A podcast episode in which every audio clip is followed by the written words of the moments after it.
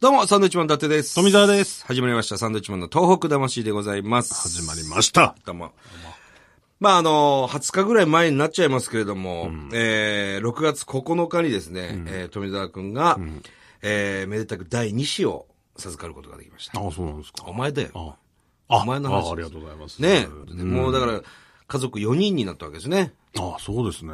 ベタですね、なんかベ家タ族です4よ人ってね。ね。なんかやだわだ。から要するに富澤家もそうですけど、伊達家も、ね、俺俺らもほら男兄弟じゃない。お前んちも兄貴がいて、お前弟で、俺は兄貴で弟がいて、そういう家族、家庭になるんだろうね。まあ今んとこそうです今よのね。とこね。でもう一人行くかどうかはまだわからないですけはいはいはどい、今んとこそういう状態ですよね。ねだから、まあ第一子の時もそうですけど、立ち会えてないんですよ。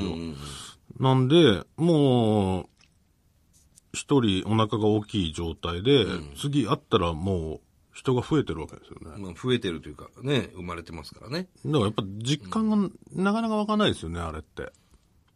それだからお前第一子の時から言ってるけど、そんな人珍しいですよ。そうですかうん。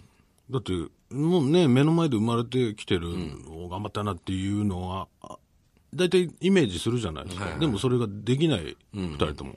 だから、この子を本当にっていうのが、いや、や本当ですよ。っぱ2年ぐらいかかるんですよ、実え感は。すげえかかってんじゃん、お前。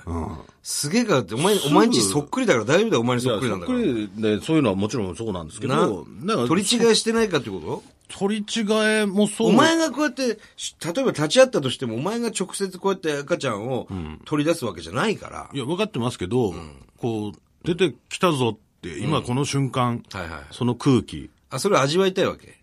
が、それやっぱわか、あ味わってなかったら、本当にって、ってなるのは、だから珍しいよっていうことですよ。僕はそう思わなかったんでね。なんで逆に思わないのか僕不思議でしょだってうがおない。腹がへっこんでるわけでいすから。や、それはそう、それは当たり前なんですけど、だってもう二人になってるんですよ、一人が。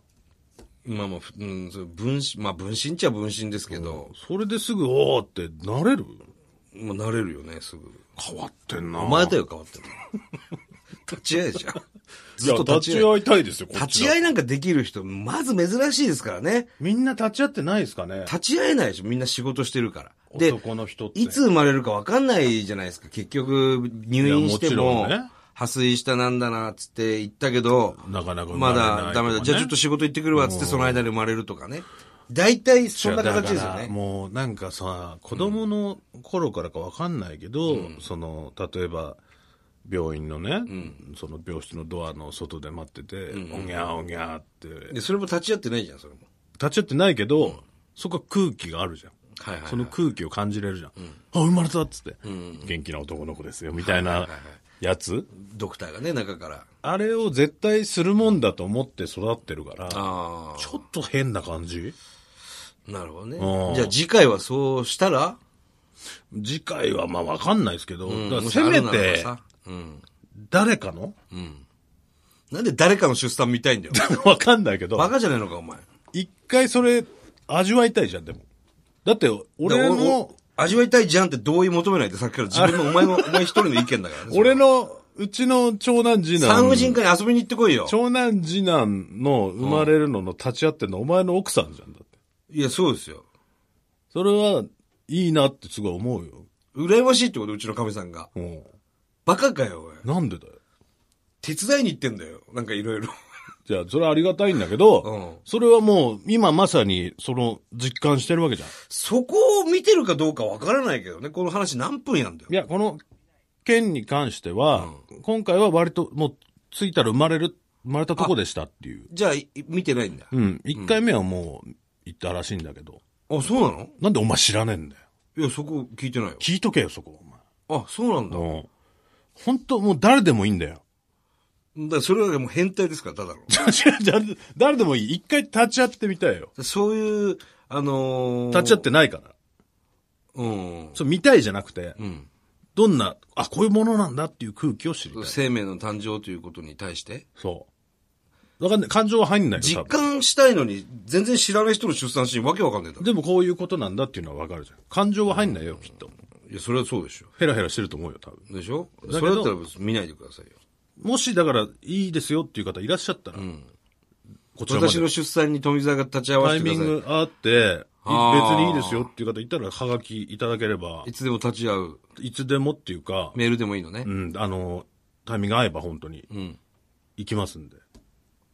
まあまあ、タイミング合えばよ。募集したらいいですよ。そう、もう行けよ、私ちゃのんと。別にいいですよって。うん。一応私もう今妊娠してるし、ん数ヶ月後ね、予定がありますけど、そうそうそ富田さんもしよろしければっていう。お前もだよそれ行かねえよ。なんで俺行くんだよ。お前もだよ俺全然興味ねえもん。何それ、お前。いや、全然知らない人の出産興味ないでしょ。いや、いや、全然知らない人のっていうか、出産に興味ないのないんだよ。ええいや、珍しいと思う、ある人。あの感じ、ちょっと味わってみたらないのいや、なんか、うん、もうやっ立ぱち会いたくない。怖いというか、見怖て、い見てられないっていうかい、や、だからそれも含めなんだよ。俺どうなるんだろうん行う、ってこいも俺どうなるんだろ行ってきなさい、もうそれは。う。あーってなってる。そういう俺ビデオどうなるんだろうどっちなんだろうそういうビデオ、林さん持ってなかったから。 林さんがマネージャーの、うん林さんのそういうビ、そういう、なんだそういうビデオって。得意体質ですから。違う、エロじゃないよ。 いや、それ分かってるよ、それは。エロとしてじゃなくね。うん、なるほどね。まあまあいい。なるほどね、じゃねえよ。さあ、ということで、えー、おはがきを読みたいと思います。えー、はじめまして。 はじめまして。採用されれば初のラジオネーム、ライダー大友と申します。ありがとうございます。えー私は秋田県横手市に住んでおります。えー秋田県は3月11日による直接的な死者はゼロでしたが、被災地同様約1週間ほど電気が通じず、えー食料やガソリンなどが不足し、テレビも見ることができま、できなかったため、岩手、宮城の惨状を知るすべもありませんでした。えー3月のゲストの熊谷育美さんの話に興味を持ち、先日、気仙沼に家族で行ってきました。嬉しいなシャークミュージアムの映像に涙し、エンディングでは、郁美さんの曲、雲の遥かに感動し、えーそのまま子供たちと震災語り部ツアーに参加しました。もう4年も経ったこともあり、瓦礫等はありませんでしたが、何もなくなった土地に中2と小5の娘たちも思うことがあったようです。えー秋田県横田市、横手市は、釜石市と友好関係が深く、えー震災後の身元不明者の仮葬等、いち早く協力したことも知ってもらえればと思います。そうなんですね。えー今回中二の長女が気仙沼のファンになったようなので、ー今度は K ポートに訪れたいと思いますあー。渡辺健さんのピザ屋さんね。嬉しいですね。我々のこのラジオで人を動かしてますね。すごいですね。これ嬉しいもんですよ。この東北魂ラジオでね。ライダーさんライダー大友さん。ライダー大友さんだからも,、うもう一人行くぞっていうことがあれば僕言っていただければその出産でで出出産関係ないでしょ、これ。それ関係ないの関係ないですよ。出産の出産のハガキじゃあり出ません産の関係じゃないそんな早くはがき届かないですからね。秋田県横手島、横手焼きそばで有名なところですけども、我々もね、行ったことありますけども、確かにね、秋田県、同じ東北なんですけれども、まあ日本海側でね。で、僕らもあの、あの、2011年3月の24日ですかね、気仙沼に入ったんですけども、えー交通手段が東北新幹線が普通だったんで、飛行機で秋田空港まで行きましたね、で、秋田空港すごかったもんね、いろんな赤十字の、えー皆さんだとか、ボランティアの人たちとかがもうごった返してましたね、秋田空港でね。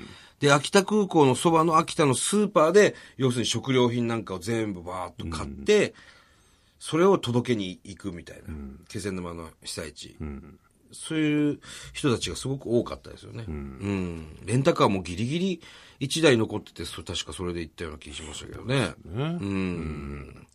なるほど。嬉しいなあこれ。そして子供がこう、中学校2年生の女の子が気仙沼に興味を持ったっていうのが僕はすごく嬉しかったですね。このハガキね。ねうんやっぱりその、いくみちゃん、熊谷いくみちゃんの話っていうのが非常にこう、説得力があるというかね、気仙沼在住ですから、えーそういうのでこう、心に染みたのかな。うん。シャークミュージアムもね行っていただいたようでそうそうそうそう、あの映像がね、震災の時の映像も、シャークミュージアムで見ることができるので、えーそこを見て涙されたということなんですけど、うん嬉しいですね。美味しいもの食べてね、お土産も買ってくださってね、えー嬉しいですね、これは、ありがとうございます。いいおはがきを読ませていただきました。今度あのツリーハウスうん。糸井さんがこれね、だから、あのーまあ、ほぼ1ヶ月前の話になりますけど、5月30、31と、えー、三枚寄せっていうね、気仙沼で行われた寄せなんですけども、糸井重里さんが、えー考案者で、で、し出演が我々サンドウィッチマンと、立川志の輔師匠ですよ。大師匠ですよ。で、一緒にこう、寄席ね、はやらせていただきまして。すごかったね、やっぱりね。楽しかったですね。だからもう、最初もともとだから、その、東京から、うん。まあ、全国からね、気仙沼に来てもらうっていうことで、それを開催しててね。で、その糸井さんがやってるツリーハウスっていう山の方にはい木の家を建てるっていう、それを100個建てると。そまあ、気仙沼だけじゃないんでしょうけど、そこもね、ぜひ、あの、非常に面白いので、次回は見に行ってほしいなって、う。結構山登ったな、あれな。頑張りましたけどね。車でな、結構遠かったイメージありますけど、だから糸井さんとお話しした時前ももしかしたら話したかもしれないけど糸井さんね、その被災地についてよく動いてくださってるんですけど、被災地どうしましょうねなんていう話してたらやっぱ海ですよねやっぱ海をこう元に戻さないとみたいな話し、俺はしたんですけど、そしたら糸井さんが「山だよ」っつって。みんな海のことしか考えないけどさ、山のことだよって。山はもう異常ないわけですから、山にまたこう、いかに人を呼べる活動をするかなんだよ。っていう話をしててね、やっぱりこう発想が違うよな。目の付けどころがね。ああみんな我々海見るじゃ俺たちは海をね、どうしようか、船をどうしようか、亡くなった流された船、ん。港をどうしようか。陸地をどうしようか、とかね、うん、どうしたらいいのかなって考えるけど、山にツリーハウス。山の大きな木の、木と、要するに木、鬼太郎の家ですよ、わかりやすく言うと。ね木の上に。木の上家が。にい家を作って、ツリーハウスっつってね。それが100個あれば、その名所になるじゃないかと。そうそうそう。それで今、この間も0号、1号、2号とかあって、えー、志の輔師匠とね、糸井さんとみんなで見に行ったんですけど、立派な家でね、家でっていうか小屋で、あれも難しいんだよね、作んのも。らしいね。うん。で、三枚寄せのね、お客さんが見に来てまみしんたけなど。見に来てね、上まで登ってね。意外と女性の方がテンション上がってるんですよね、あれ。そうそうそう不思議なもんで。なんか男の子だと小さい頃こう秘密基地なんつって、うん作ったりね。なんかこう。う段ボールとかで家作ってたじゃないですか。それがもう本格的なね、木で作れてね、上でね、楽しいんだよ、あれ。あれはだからサンドウィッチマンハウスもね、ぜひね、糸井さんにも言われましたけども、作りたいなと。 1個建てるのに200万ぐらい。ぐらいなんですって。でも相当な労力、労力ですよ。200万あげるから作ってって言われたらちょっと無理ですよ、はっきり言って。あの、冬はね、作業できないですから。そうそうそうそう。大変ですけど。大変だよ、登ってな。はしごですから、全部。あれ、ぜひね、見に行ってほしいです気よ。仙沼ツリーハウス。まあ、糸井さんのほぼ日のサイトに、えー行けばですね、見れると思いますので、ぜひそちらの方もご覧くださいということですね。はい。ちょっとね、あのーまあ、簡単な告知もいいですか今して。うーん、まあいいでしょいや、お互い、お互いに出るやつですう。かあ、ら。お互いに出るやつはいです。か。はい。ちょ、まあ、1ヶ月ぐらい先なんですけど、7月25日にですね、えーに日テレ系列、北海道の番組なんですけれども、えーそれが全国特番で、2時間スペシャルですね、14時30分から、これ我々も出てます。なんていう番組ですか。これはね、なんていう番組ですかね。 えー北海道横断みたいな番組ですね。